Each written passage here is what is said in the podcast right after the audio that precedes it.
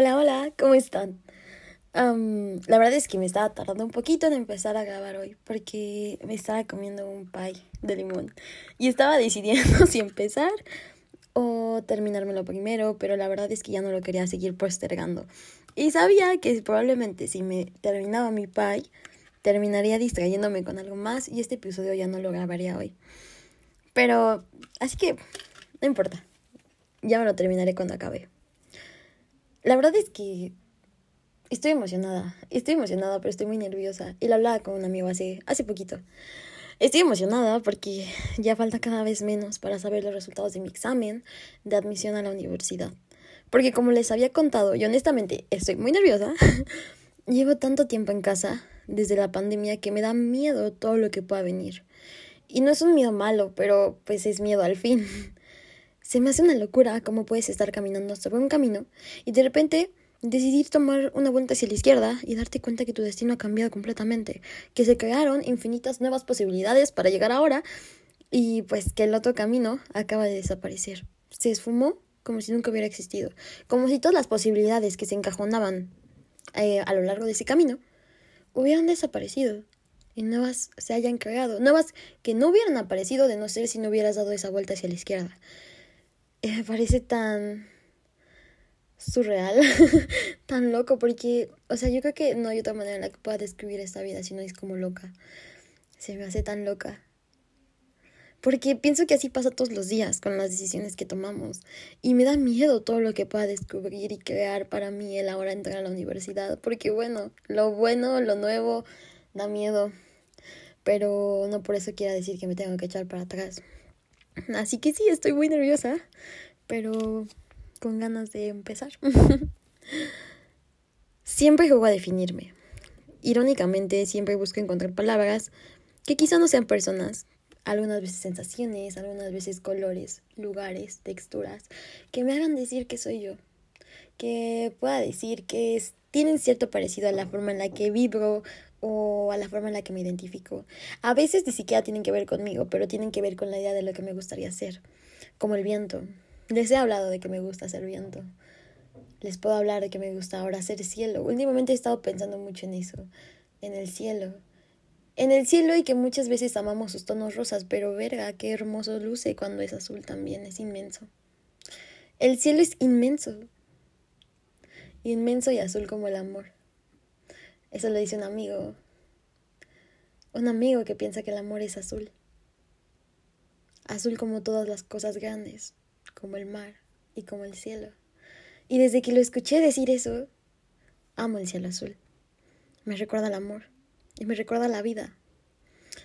Y si tuviera que definirme, haciendo un lado estas cosas, mmm, tendría una presentación muy curiosa olvidando que soy viento, me gusta presentarme como escritora. Porque vaya, eso hago. soy una escritora que también crea contenido para Instagram, que está por empezar la carrera de artes plásticas, que ama entrenar con pesas en el gimnasio todos los días y que un día quiere llegar a ser maestra de baile, dar talleres de escritura, arte, historia. Me he dado cuenta que amo enseñar. Algo así en resumidas cuentas sería como un currículum profesional, no lo sé. en el caso de que lo hiciera, ¿no? Porque en este momento son, son ideas, pero sé que, sé que lo seré. Mm, algo así en resumidas cuentas. pero si quieres saber más de mí, te diría que amo la poesía, que los viajes por carretera son la cosa que más me gusta en la vida después de bailar que amo escuchar la letra de cada canción que escucho y que me explote la cabeza pensar en la forma tan única en que solo la música sabe acompañarnos. Hablaba con un amigo y ambos pensamos que a veces la música se vuelve ese búnker secreto que solo nosotros resguardamos, donde podemos em, reencontrarnos y volver a sentir quizá de la forma en que nos sentíamos hace 10 años. Irónico que la música pueda hacernos eso.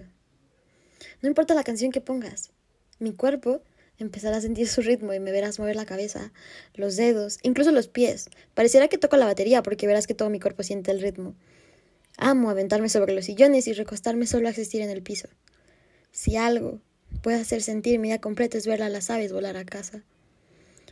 Todo eso soy yo. Y la lista seguiría, pero no siempre me sentí tan segura de quién soy.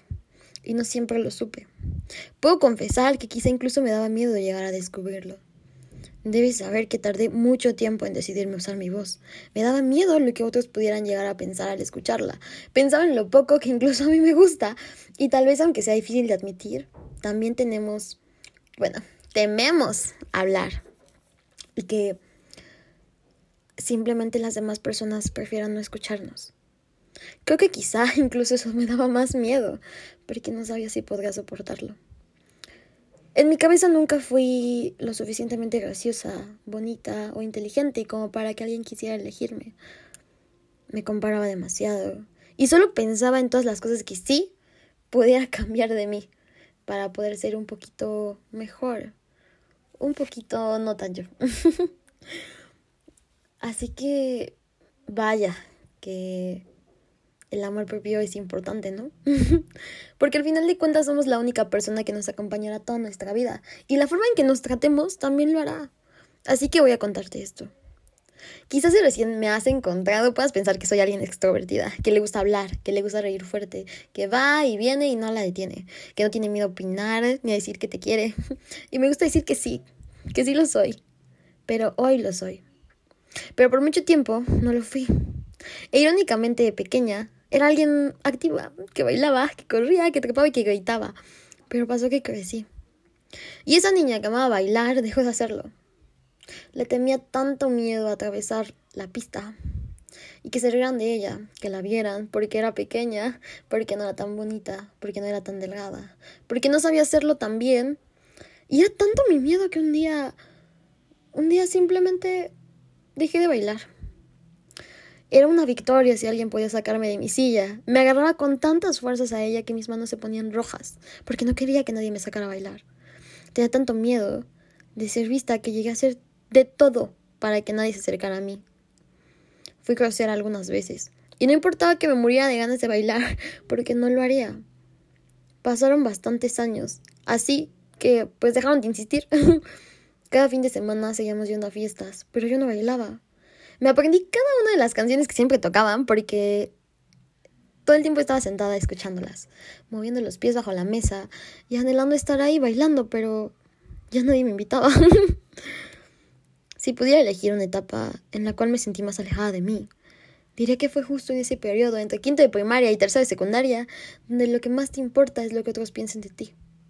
Y así vives, o diría yo, pues, que no vives, sobrevives porque tantos pensamientos que inundaban mi cabeza me estaban ahogando. Me estaban ahogando. Dejé de sentirme viva y creo que es una de las peores sensaciones que he experimentado. Porque todo pasa por tu cabeza. Todo. Incluso las personas ni siquiera te miran, pero tú piensas que sí lo hacen. Y es una sensación horrible. Pasaba todo el tiempo pensando en qué blusa me haría lucir menos mal o por qué camino menos personas me verían. Pero andando en medio de ese camino, me enamoré. Me enamoré de alguien que conocí. Pasó que como romance de película alguien me vio. Me vio sentada en una esquina mientras todos bailaban y en vez de bailar con las que querían bailar con él, me eligió a mí. Alguien que me hizo sentir especial y merecedora de ser vista. Y yo me aferré. Me aferré tanto que deseaba con toda el alma no perderlo, incluso cuando ya no quería estar conmigo, incluso cuando prefería empezar a estar con alguien más, no lo quise afrontar. Esperé tantos meses a que volviera, a que pudiera volver a verme de la misma manera. Le escribí cartas, quince hojas llenas de mis letras, y ni una sola respuesta. Pensaba que le estaba apostando al amor, pero la verdad es que yo era quien no me amaba. y no digo que darlo todo por, el, por, por la persona que amas, sea lo que esté mal o expresar lo que sientes. Simplemente creo que si en ese momento hubiera vivido una situación así, ya no me quedaría ni un segundo más. Soporté celos. Más de una vez lloré porque sí, regresamos y aunque las cosas fueron lindas, nos apegamos. Yo era tan feliz de verle brillar que eso me bastaba. Escuchábamos su música, íbamos a sus partidos. A veces él simplemente mm, elegía. y no recuerdo vez que me haya preguntado qué era lo que yo quería.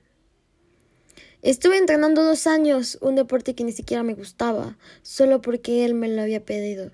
Me aprendí sus canciones favoritas y fingí que me gustaban. Y lo peor es que yo estaba encantada. O sea, yo estaba encantada con eso. No tenía nada más que pudiera llamar mío, más que él. Y volví a bailar, sí. Pero porque era con él. Porque quería bailar con él. Tantas cosas estaba dispuesta a hacer por alguien, solo porque en mi mente él me vio. Y cuando miro hacia atrás, me doy ternura, porque fue la primera persona con la que pude sentirme segura. Años, demasiados años reprimí mis sentimientos absolutamente, y decir te quiero me costaba demasiado. Recuerdo el día, el día que salimos y le dije que me gustaba. Tenía 14 años y lloré. Lloré, temblé, dejé de respirar y un nudo enorme en la garganta se me hizo al grado de no poder hablar. El pecho, el, sentí una presión en el pecho horrible que no me dejaba respirar y todo solo para poder pronunciar un tú me gustas. Tres palabras que fueron un martirio para poder decirlas.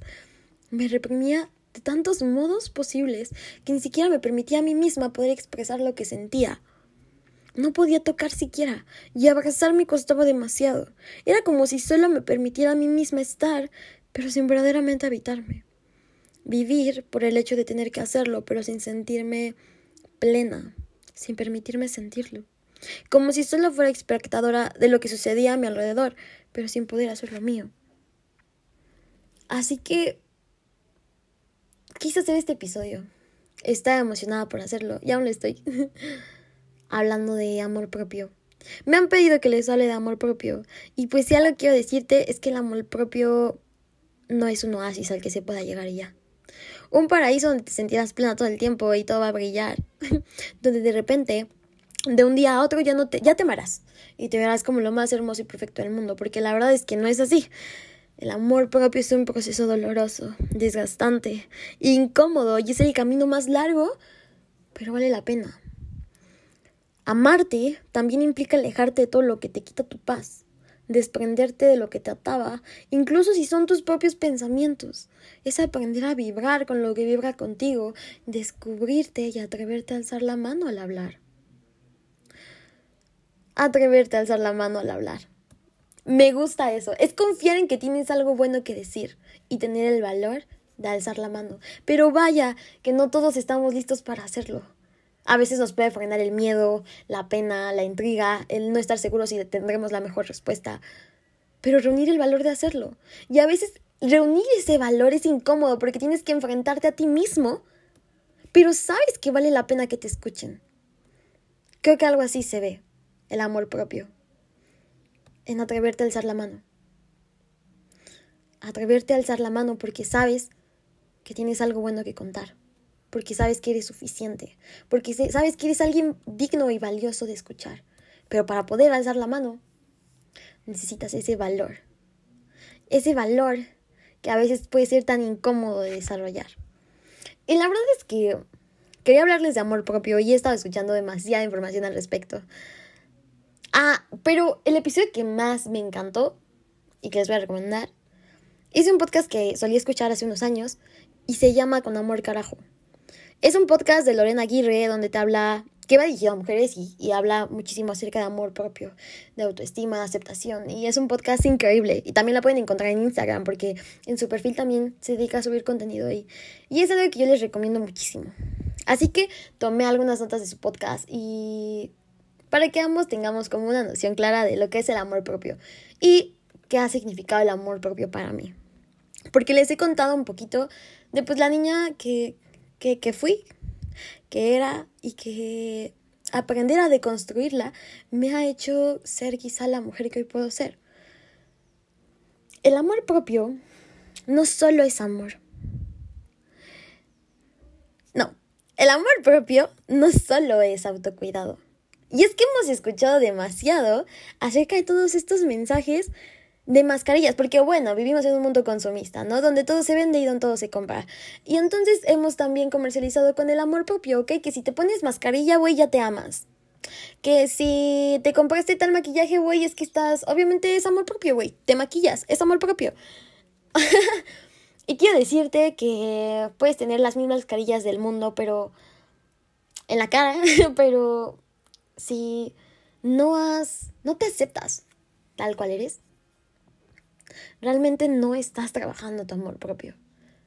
Ponerte mascarillas, hacer ejercicio, tener hábitos de higiene, velar tus hábitos de sueño, eh, tener un espacio con una energía limpia, es parte del autocuidado. Es parte de la forma en la que tú te cuidas. Y vaya, sí, cuidamos lo que amamos y amamos lo que cuidamos. Y es una de las, de las premisas que maneja mucho Maruga, una escritora mexicana, que siempre les estoy recomendando, que también pueden encontrar en Instagram. Y de hecho tiene su audiolibro en Vic, en Vic que lo pueden encontrar como Amor propio. Y ella habla muchísimo del autocuidado y que si quieren esa guía de autocuidado es una guía increíble y buenísima que yo he seguido en, algún momento. Pero quiero que sepas que el amor propio no solo va de autocuidado. El autocuidado es como una pequeña manzanita, ¿no? Pero el amor propio es todo un árbol, un, todo un árbol con muchas ramas que involucran mucho más que el autocuidado. Em, el autocuidado tiene que ver con la forma en la que cuidas de ti. Pero claro que es un reflejo de cuánto te amas. Pero el amor propio es un poquito más complicado. No se trata de sentir bonito, ¿sabes? El amor es uno de estos últimos escalones de un proceso muy profundo y honesto de autoconocimiento. Y lo curioso y, es, y que escuchaba en el podcast de Lorena es que en este mundo, o sea, tenemos que estar pensando todo el tiempo, ok, es que, pues sí, güey, voy a subir fotos de mi cuerpo porque, pues, se tiene que notar que, pues, güey, estoy, estoy orgullosa de mi cuerpo, no lo sé. Como el, el fingir, el fingir, ¿sabes? El fingir que te quieres. ¿Por qué? Porque si no, no vales la pena, porque si no, qué rara, porque, porque si no, ¿qué onda? O sea, ¿cómo es que no se quiere? Se vuelve un show para otros. Y vivimos pensando constantemente, ok, que se note, que no se te note que no te quieres. Y qué pesado se puede volver eso. Quiero compartirte una, una experiencia en cuanto a eso, porque cuando yo lo escuché, inmediatamente vino a mi cabeza los días en los que yo estaba en la prepa y venga, venimos de una secundaria en la cual yo no, no, no disfrutaba de tomarme fotos, ¿sabes? No me tomaba ninguna. ¿Por qué? Porque no me sentía cómoda con cómo me veía, ¿sabes? No quería ser vista. Así que las fotos no estaban dentro de lo que yo pudiera amar hacer. Y mucho menos que me tomaran fotos. Cuando llegué a la prepa, tuve amigas que me hicieron sentir muy cómoda. Que me hicieron sentir muy cómoda con la fotografía salíamos juntas, nos tomábamos fotos y eso era muy divertido, o sea, yo me sentía completamente bien. Pero comencé entonces a, a sentir algo extraño, porque no me gustaba lo que veía, no me gustaba del todo. En mi cabeza inmediatamente pensaba cómo podía mejorar esa foto, con qué ángulo se me verían los brazos menos gorditos o quizás se me podía ver menor cintura, ¿sabes? Todo eso, todos esos pensamientos abundaban en mi cabeza. Aprendí a editar. Me descargué aplicaciones de edición para poder editar mi cuerpo, que podía adelgazar los brazos, que podía aumentar el pecho, disminuir la cintura, no lo sé. Y todo eso lo aprendí a hacer. Y entonces en la prepa yo te puedo decir que subí muchísimas fotos, sí, pero que cuando miro hacia atrás y volco alguna real, no te puedo decir que encuentro muchas. Me deshice de todas aquellas que en las cuales no lucía un cuerpo como el que yo deseaba lucir en ese momento, ¿sabes? Una locura, una locura porque porque me sentí orgullosa de compartir las fotos de un cuerpo que no era mío, pero que vendía como tal. Y a veces, cuando prestamos mayor atención al ego y no al alma, nos sanamos. Simplemente estaba vendiendo una imagen de lo que yo quería que alguien más viera, que alguien más valorara y que alguien más apreciara, pero yo no estaba aprendiendo a valorar lo que yo tenía. No sé qué vendía. No sé qué vendía y no sé qué jugaba, pero estoy segura que eso en vez de hacerme bien, me hace sentir... Bueno, en ese momento te hace sentir ok, ¿no? O sea, deseada, segura. Pero después, cuando entraba a mi perfil y quería buscarme y encontrarme a mí, no encontraba más que unas fotos editadas. No era yo a quien veía. Al final de cuentas, las personas que likeaban mis fotos no me estaban likeando a mí. Estaban likeando un cuerpo que yo les estaba vendiendo como si fuera mío, pero que en realidad no lo era. No era mía quien estaban viendo. Y fue... Honestamente no sé en qué momento y no sé qué me hizo dejar de hacerlo. Pero yo odiaba mi espalda. Odiaba completamente mi espalda porque siempre ha sido muy ancha. Muy ancha y... Y yo la odiaba. yo la odiaba porque antes veía los cuerpos pues de mis amigas, porque siempre he sido muy llenita. Cuando estaba en la primaria siempre me comparaba, odiaba mis manos delgadas, porque era lo único que tenía de delgado. Pero a la hora de, por ejemplo, levantar la mano para la, la, el juramento de la bandera o esa clase de cosas, todas levantábamos la mano y yo las veía y todas tenían unas manos muy bonitas, gorditas y tiernas, porque, güey, estábamos en primaria y kinder y las mías eran flacas, las mías eran extremadamente delgadas. Se me marcaban los huesos en los dedos y no me gustaban. Y para colmo me quitaba los padrastros, así que probablemente mis manos no eran las más bonitas. Y odiaba verlas, odiaba completamente mis manos. Así como odiaba mi espalda.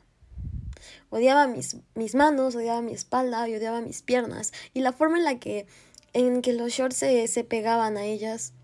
Cuando yo veía cómo otras niñas les quedaban holgados. Y para mí eso era lindo. Pasé demasiados años de mi vida a tener un cuerpo que, que alguien más tenía, odiando el mío. La primera vez que me atreví a verme desnuda frente a un espejo, lloré.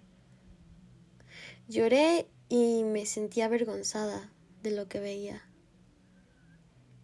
Tenía 15 años y no es un día que recuerde con mucha frecuencia, pero sé que ahí está.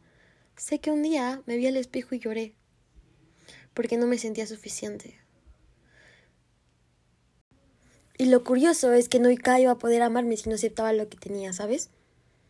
O sea, nunca iba a poder amarme si no aceptaba que lo que tenía era mío y que no necesitaba ser perfecto o tener ciertas medidas para poder amarlo, ¿sabes? Simplemente era mío, simplemente era mi cuerpo, simplemente era mi cuerpo, era lo que tenía y que quisiera o no, era mío y que necesitaba amarlo. y para amarlo simplemente tuve que aceptarlo. Aceptar que era completa, que estaba completa por lo que soy, que es suficiente para mí. Y dejar de destrozarme cuando pensaba en mí. Dejar de decirme cuánto me hacía falta de tanto, cuánto me sobraba de acá, porque era desgastante. Era desgastante las cosas que yo podía decirme todo el tiempo, ¿sabes?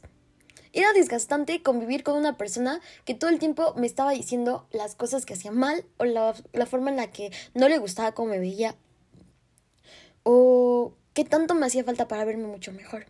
Menos peor, porque así me decía. Y esa persona era yo. Y esa persona era yo, la que estaba todo el tiempo conmigo, la que se miraba al espejo, la que se decía demasiadas cosas solo para destrozarme a mí misma. Y el amor propio tienes tienes que dar ese paso. Aceptarte, aceptar que eres lo que eres y que esto es lo que tienes y que no necesitas em, cumplir con ciertos puntos para poder amarte. Porque, ¿cómo vas a darte el tiempo de enamorarte de ti si te la pasas todo el tiempo pensando en las cosas que quieres cambiar? Es como querer habitar una casa que está en constante remodelación. Es muy difícil. Pero a mí me gusta ser expansiva, a mí siempre me gusta pensar en crecer. No es que sea conformista, y no es que sea conformista que aceptes que eres lo que eres y que tienes lo que tienes. Puedes habitar nuevos procesos, puedes ampliarte, pero no sin antes reconocer que ya es valioso lo que tienes. Deja de hacer planes, y esto lo dice Lorena Aguirre, y me encantó, así que te lo voy a decir a ti también. Deja de hacer planes para cambiarte. En vez de eso, haz planes para enamorarte de ti. ¿Qué es lo que sí te gusta? qué es lo que tienes y qué te hace ser tú, porque créeme que nadie más va a ser como tú porque eres única o único o únique.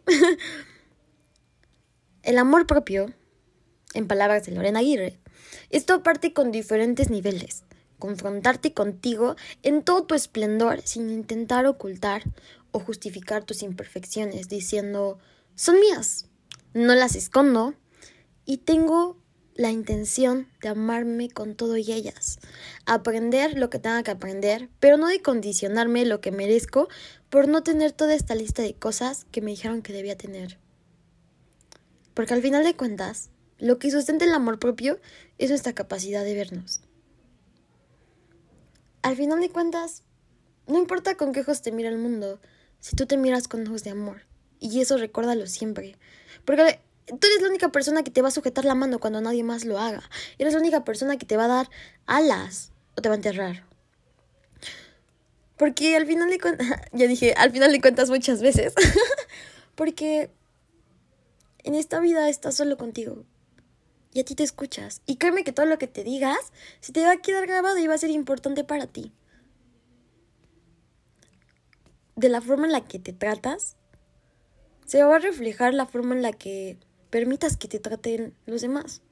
Si tú te cuidas, si tú te valoras, si tú te respetas, si tú sabes lo valiosa e increíble que eres, no permitirás que nadie más se trate como menos. Y mereces eso. Lo mereces. Así que te digo, no es que te conformes, no es que te conformes y digas, ok, pues es que esto es lo que tengo y ya, ahí quedó. Este, no quiero cambiar nada, porque me amo. O irte al otro extremo, como, ok, es que soy una chingona, güey, y así. Pero nada más lo digas porque quieras que alguien más lo escuche, pero que en realidad no te lo creas. Créeme que no sirve de nada decir frases que no sientes. Dilo cuando te lo creas y dilo cuando lo sientas. Porque lo eres, lo eres, simplemente necesitas aceptarlo. Y quiero compartirte algunas maneras de desarrollar ese amor propio. También de Lorena Aguirre. Y también me parece que está dando cursos tiene cursos en línea disponibles en Con Amor Carajo. La puedes encontrar en Instagram. El primero sería, toma conciencia de lo que dices, sientes y pasa en tu mundo interno. ¿De dónde vino ese pensamiento? ¿Cómo me hace sentir cuando ocurre esto? ¿Cómo se siente mi cuerpo cuando tengo estos pensamientos? ¿ok? Más o menos, es que sé que a veces el amor propio y todos estos temas suenan como un poquito al aire, ¿no? Pero me encontré esta guía de cómo desarrollar el amor propio en tu vida y que me pareció muy chida, porque, o sea, abarca muchos aspectos y creo que a veces necesitamos un caminito, una guía y pues creo que esta es muy buena. Porque como te decía, el amor propio al final de cuentas va a estar cimentado en un proceso de autoconocimiento. Por eso es tan incómodo. es tomar conciencia de lo que dices, lo que haces y lo que sientes. Y hacerte responsable de ello, porque entonces cuando tienes conciencia de lo que te pasa y de lo que haces, puedes tomar el control es entonces preguntarte mm, cómo te hace sentir lo que está pasando, cómo te sientes hoy. A mí la escritura me ha servido demasiado, pero demasiado en mi proceso de amor propio, porque me ayuda a conocerme, me ayuda a escribir de la forma en la que me siento, porque a veces podemos pensar un montón de cosas y a la cabeza llegan un montón de pensamientos aleatorios a lo largo de todo el día, y a veces las cosas importantes quedan sepultadas debajo de todos esos pensamientos. Por eso escribe, si puedes, ten un diario o una libreta donde puedas escribir todos los días y hacerte esta pregunta. ¿Cómo se siente mi cuerpo hoy? ¿Cómo me siento? ¿Cómo te sientes? Detén un momento. Dedica un momento en tu día para preguntarte cómo es que te sientes. Y créeme que la pregunta de cómo se siente mi cuerpo hoy me ha cambiado la vida. Porque a veces podemos mentir a la cabeza, pero el cuerpo no sabe mentir. El cuerpo no sabe mentir. Si algo te estresa, si algo te ha tenido mal, el cuerpo le va a doler. Y por eso, generalmente sí le pregunto al cuerpo. es quizá detenerte y preguntarte cómo se siente mi cuerpo cuando estoy sola. Y verá, quizá te des cuenta que no te has dado el tiempo para ver cómo te sientes. ¿O por qué te tendrás que sentir incómoda estando sola? ¿Cómo se siente mi cuerpo cuando Salgo a tomar. A un bar. No lo sé. En mi caso es un plan que yo no suelo frecuentar. A veces siento extraño.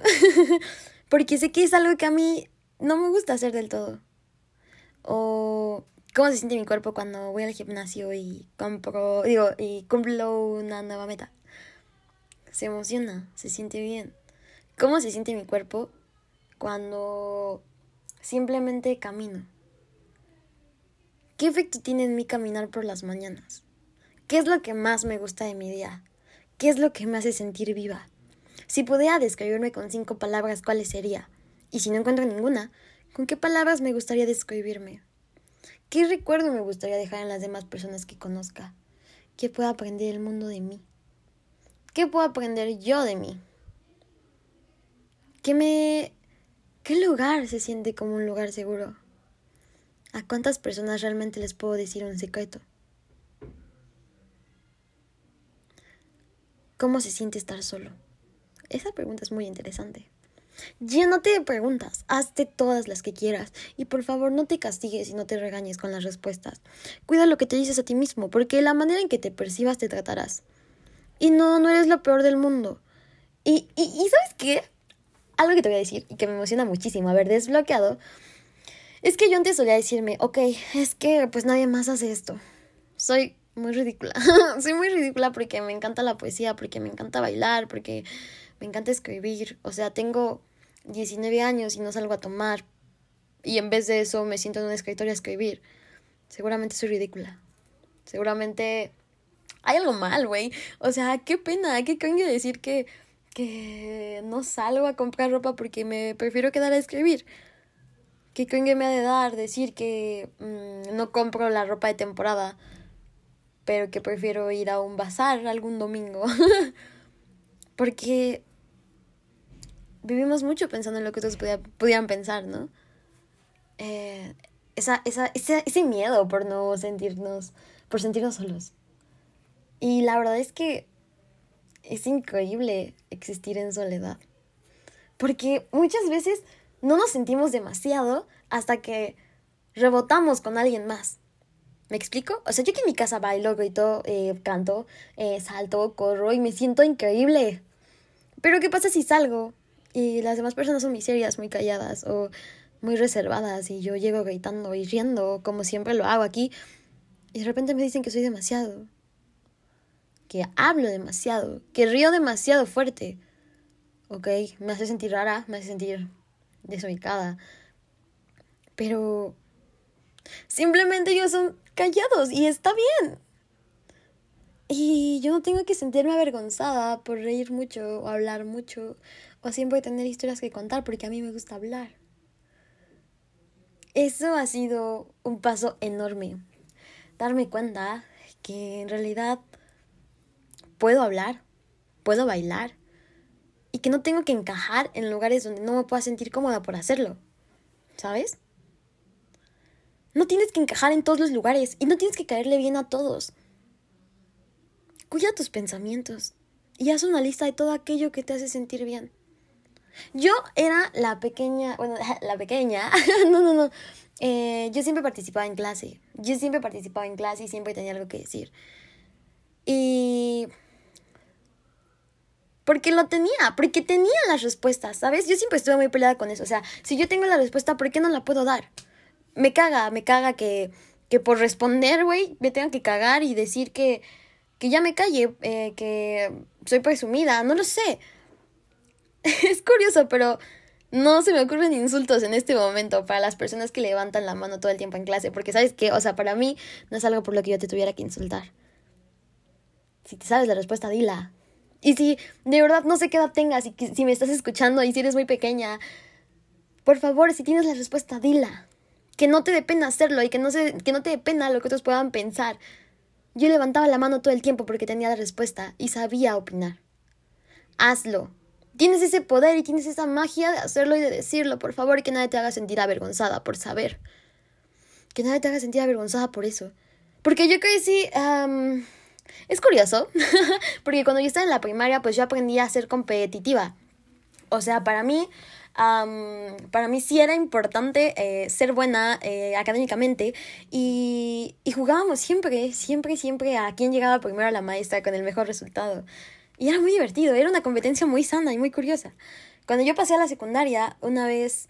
Eh, ah, incluso en mi casa, incluso en mi casa, o sea, es como de, ok, ya terminamos de comer, no lo sé, me lo estoy inventando, ¿no? no lo sé, el que recoja primero sus platos gana. Y jugábamos a eso y recogíamos los platos y colaborábamos. Cuando yo llegué a la secundaria, me agarraron de pendeja porque... Oh, bueno, no me agarraron de pendeja, pero me sentí muy extraña porque un día explotamos globos en la cancha, globos de agua, Y pues teníamos que recogerlos porque todos habíamos jugado. Y estaba con unas amigas y dije, pues el que recoja más gana, ¿no? O sea, estaba acostumbrada a eso. Y simplemente, pues no quisieron recoger nada. o sea, fue, fue un rotundo no, fue como, qué hueva. O sea, fue como una sensación muy extraña. Y muchas de esas sensaciones extrañas tuve en la secundaria. Y yo creo que hay muchos que han pasado por ahí también. ¿Sabes?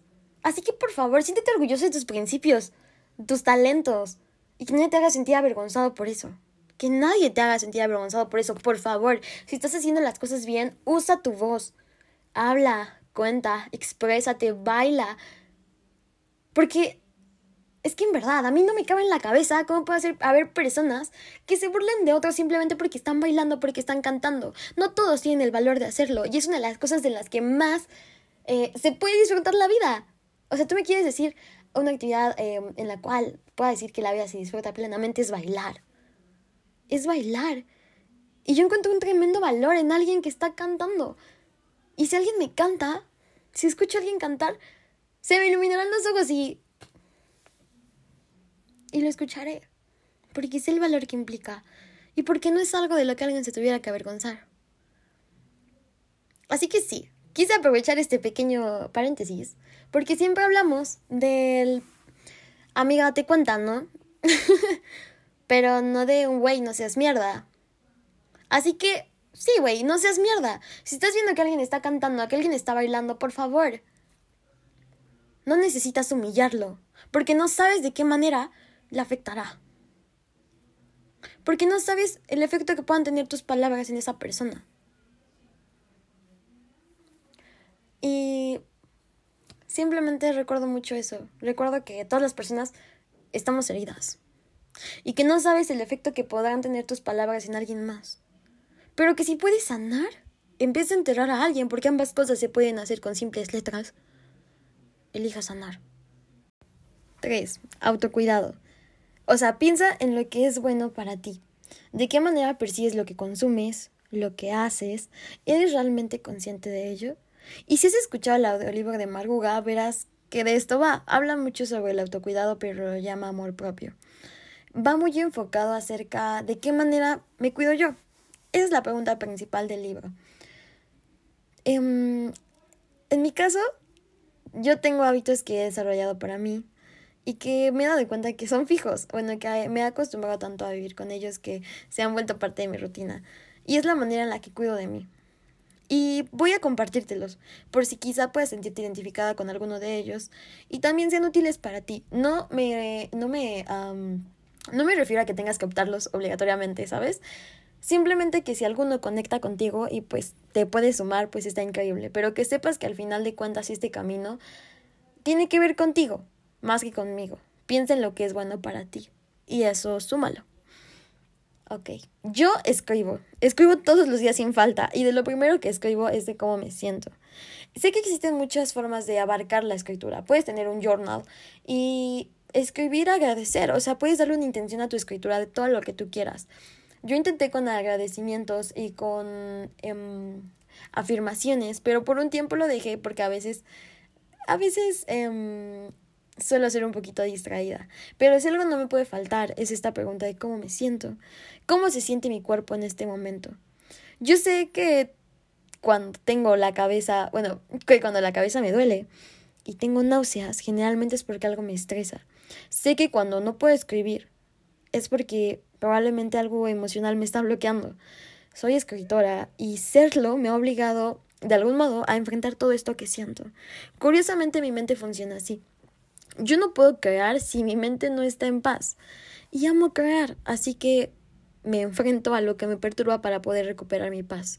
No lo evado, no lo atravieso, lo enfrento. Enfrento esas situaciones y conversaciones incómodas que traen consigo mis respuestas. Porque evadirlo hace que me duela la cabeza. O sea, yo ya, yo ya, yo ya pasé por esa opción de ignorarlo, pero realmente la cabeza no le puedes ocultar nada, ¿sabes? Lo sabe y te hará saber que lo sabe y te hará saber que necesita que lo enfrentes. Se acumula todo hasta que mi cuerpo no lo resiste más.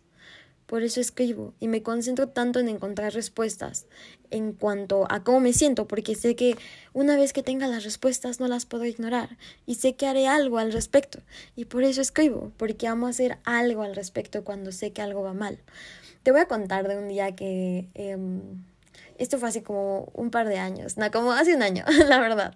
Había una persona que me gustaba y yo no quería asumirlo. Yo yo sabía que me gustaba, pero tenía miedo a decírselo, porque tenía miedo a que se alejara de mí, porque pues recién nos estábamos conociendo, él era mayor y no sé, no quería asustarlo, ¿saben? Entonces me estuve bloqueando demasiado, me estuve bloqueando. Sabía que quería decírselo, pero tenía este miedo a que a la forma en la que fuera a reaccionar. En ese tiempo yo devoraba podcasts y audiolibros y miles de cosas porque publicaba igual que ahora diariamente. Entonces siempre escuchaba y aprendía algo nuevo todas las mañanas para tener algo bueno que publicar en las, en las tardes. Perdón. Y me acuerdo que pasaron como tres días y yo no tenía nada que publicar. Yo no sabía, no importaba cuánto consumía, no podía crear. Y eso me tenía tan frustrada. Caminé por las mismas calles los cuatro días y aún así mi cabeza no, no daba. Porque para quien no me conozca, a veces caminar a mí me ayuda a crear. Es como esos momentitos en silencio donde no escuchas nada más que lo que te dice tu cabeza y a mí la mía me dice poesía. Entonces, eso me ayuda a crear. caminar y hablar conmigo. Pero volviendo al tema, yo no me podía escuchar, yo no me entendía. Era como si mi cabeza no quisiera hablar conmigo porque sabía que yo tenía algo que decir y que me estaba rehusando a hacer por miedo. Así que un día simplemente dije, ok, ok, ya, no puedo seguir así. Escribí una carta diciendo todo lo que quería decir. Le hablé y lo hice. Y al siguiente día volví a caminar por las mismas calles e increíblemente todo lo que había escuchado en los días anteriores conectó en mi cabeza como como haciendo sentido, como si nuevamente hubiera enchufado eh, un cable al, al, al, pues al enchufe, no, no sé cómo se diga. Y automáticamente todo lo que hubiera estado bloqueado se hubiera conectado mágicamente. Y fue una locura. Desde entonces, desde entonces me di cuenta que a veces quizás así funciona mi cabeza. Necesito enfrentar lo que me preocupa, lo que me molesta, porque si no, no voy a poder seguir. Y yo amo crear. es curioso. así funciona en mí. Segunda cosa, me lavo la cara todas las noches porque mi piel es grasa y suele tener muchas marquitas. Siempre estuve muy acomplejada por todas ellas, porque crecí escuchando comentarios como pues ya te salieron más granitos en la cara, o ya pensaste qué hacer con esos granitos, o pues si te ves mal, te ves mal. Y crecí tanto escuchándolos que yo, yo sola me los decía, no había día que no checara mi cara en el espejo y que buscara un nuevo granito nuevo o una nueva marca, porque tenía muchas. Porque cada granito que salía me desesperaba y yo deseaba quitármelo y que se fuera y lo exprimía y eso pues hacía que salieran más y eso me dejaba marcas, así que constantemente tenía muchos granitos y muchas marcas. Y siempre estuve acomplejada. Siempre me preocupó cómo me veían los otros, cuántos granitos veían en mi cara, hasta que un día conocí a un amigo. Era la primera vez que nos íbamos a ver. Y yo no sabía que él había tenido acné. O no lo sé. Pero tenía en su cara muchas marquitas. Mucho más que yo.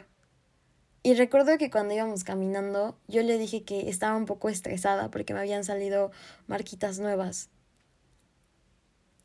Y no sé, siempre que hablaba del tema, pues con cualquier persona cercana a mí, pues sí me decía, sí, sí, sí, se te ve mal, este, sí, ya tienes nuevas, o sea, ya tienes muchas, o sea, me hacía evidente el hecho de que sí existían y de que estaban ahí, de que eran molestas y de que se veían mal. Y lo que él me dijo me sacó totalmente de, de balance. Me dijo, ¿qué tienen de malo las marquitas? Y no supe qué responderle, no supe qué decir me sentí anonadada. En su cabeza no eran malas las marquitas, ni que él las tuviera, ni que yo las tuviera, ni que alguien más las tuviera. Para él las marcas en la cara no eran un problema, o no eran algo de lo que yo me tuviera que sentir avergonzada, o él o nadie más. En su cabeza no conectaba de ese modo. Él no se juzgaba por eso. Y él no me juzgaba a mí.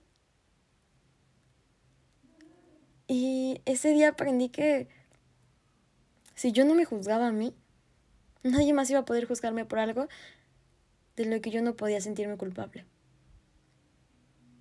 Y dejé de odiar mis marquitas. Porque aún tengo varias. Pero ya no me importa.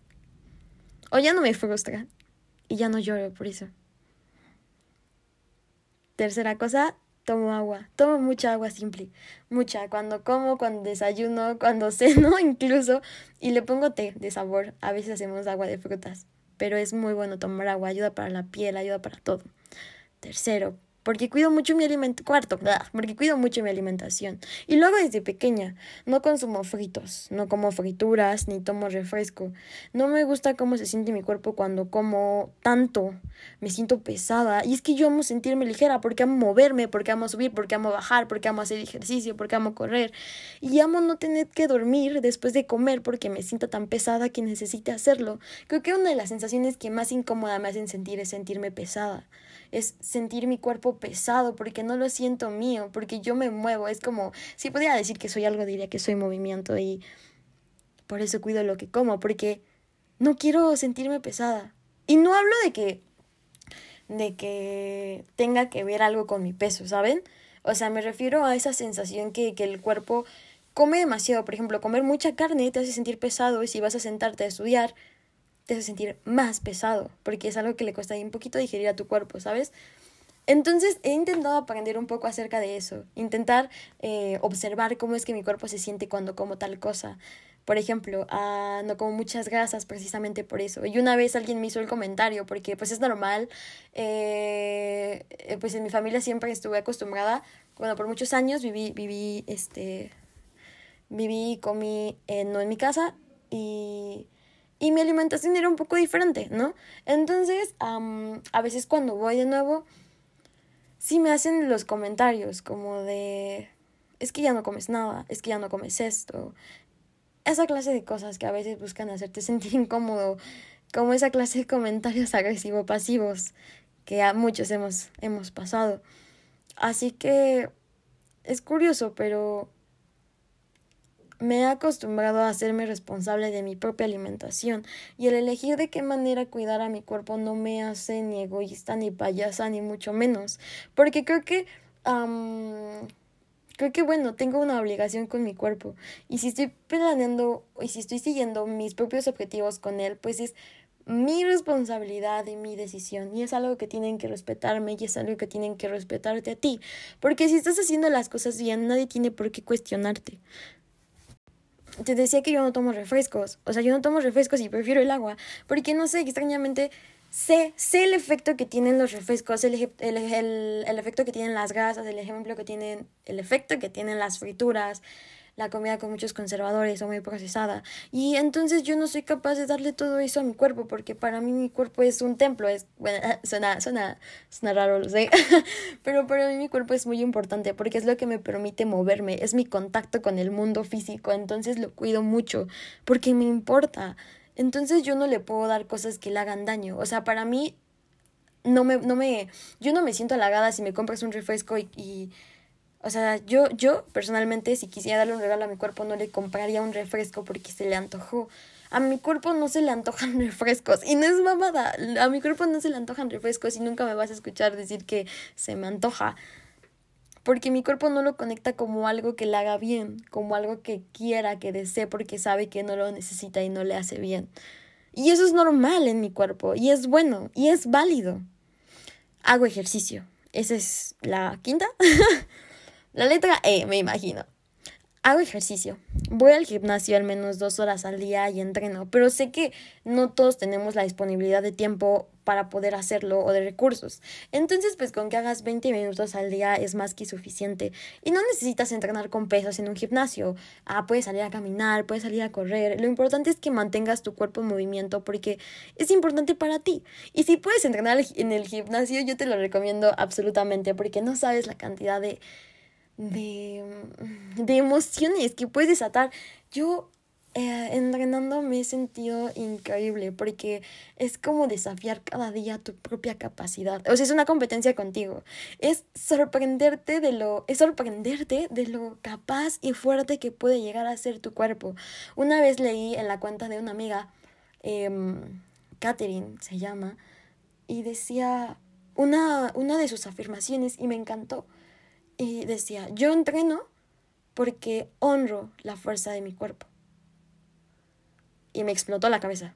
Cambió totalmente mi perspectiva acerca del ejercicio, ¿sabes? No es que estés obsesionada, simplemente tienes disciplina y tienes un compromiso contigo y con tu cuerpo de, de honrar el potencial que tiene. Y creo que eso es increíblemente expansivo. Y curiosamente, con esta onda de entrenar, pues sé que he tenido que aprender a mejorar mis hábitos de sueño, de descanso, porque si no de nada sirve, no puedo tener la energía suficiente para hacerlo. Así que intento dormir al menos de 6 o a 8 horas todos los días.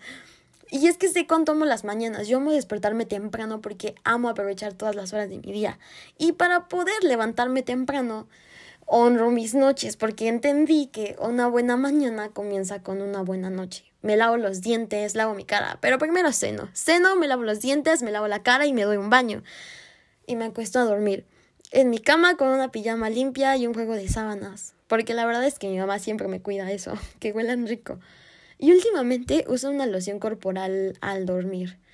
Y vaya que cambia la experiencia de dormir contigo. Te lo recomiendo completamente. Elige una esencia que te guste y con la cual te sientas cómoda para dormir. Existen incluso lociones corporales para el baño y créeme que debes probarlo algún día. Me permito desarrollar también mi lado creativo. Ese es uno de los hábitos que también tengo. Ya sea eligiendo mi ropa, mi maquillaje, eh, decorando mi desayuno, inventando una nueva ensalada, porque creo que es una de las cosas que más me encantan. Amo los sabores, o sea, no sé, yo me imagino como el ratoncito de Ratatouille cuando prueba el pedazo de queso y la fresa. Así, imagínense, amo las ensaladas y amo crear nuevas. Y postres. Me gustan los postres también. y por cierto, si me sigues en Insta, eh, pues sabrás un poquito de, de que en realidad sí es parte de mis hábitos. E incluso tengo una guía en mi perfil. Me encuentras como sabe a tinta en Instagram y tengo una guía como de algunas recetas saludables. También reorganizo mi closet. Y decoro o decoro mis almohadas. No sé, o sea, realmente creo que a mi mamá le puede dar miedo verme con un pincel y una lata de pintura porque ya no sabe qué voy a pintar o qué voy a coser. Ah, y le da más miedo también verme con tijeras porque no sabe qué más voy a cortar y volver a coser. Pero bueno, me permito desarrollar mi lado creativo, ya sea cantando, ya sea bailando. Creo que una de las cosas que no me pueden faltar en mi día es eso. Pero ya cerrando el autocuidado, seguimos con otra parte un poquito más incómoda del amor propio y que es poner límites. Identifica lo que no es bueno para ti. Establecelos incluso con las personas con las que te relacionas. Hablamos tanto de relaciones tóxicas de novios, ¿no? Pero incluso entre tu familia y amistades es válido poner límites.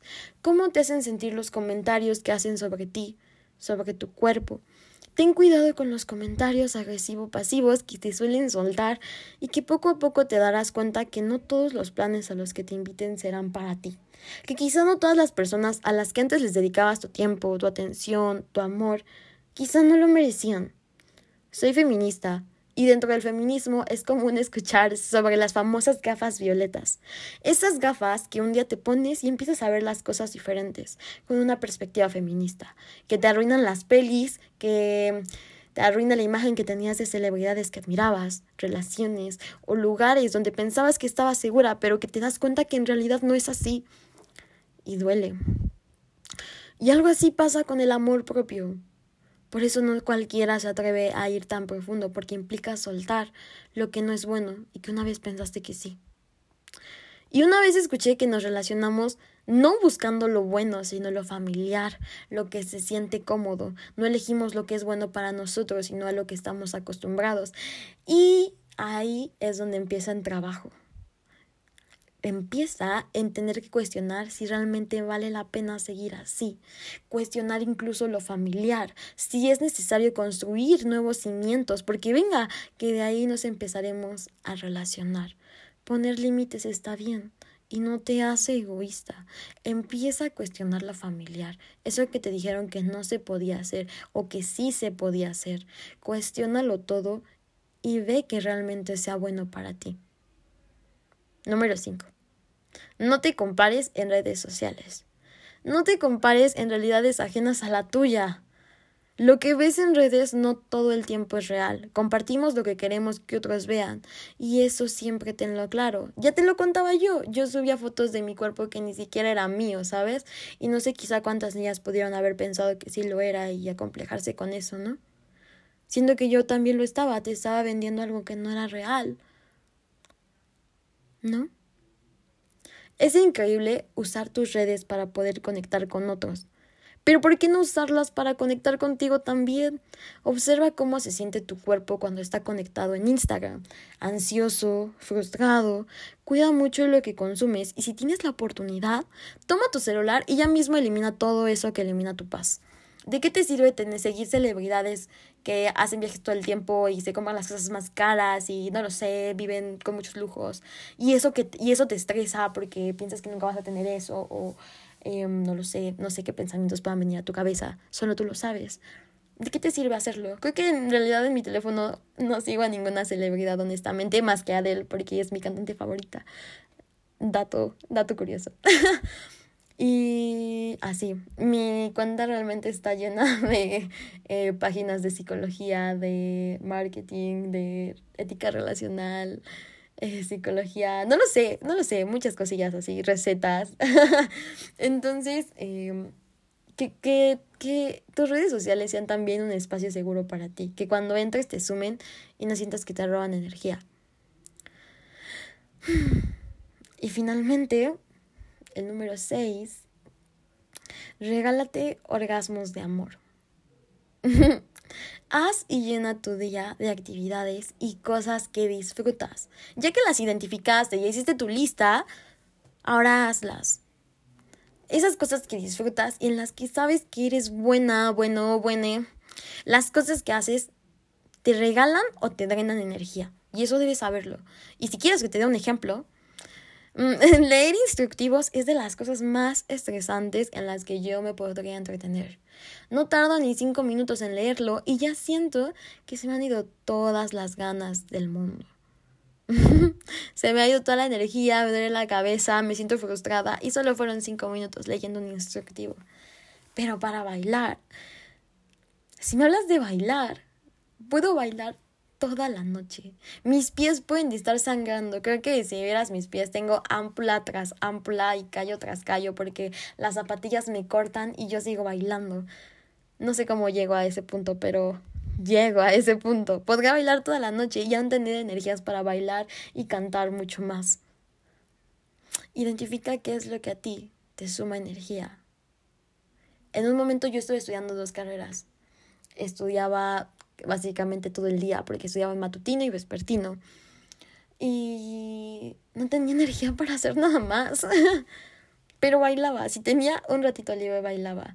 Y no sabes cómo me recargaba energía.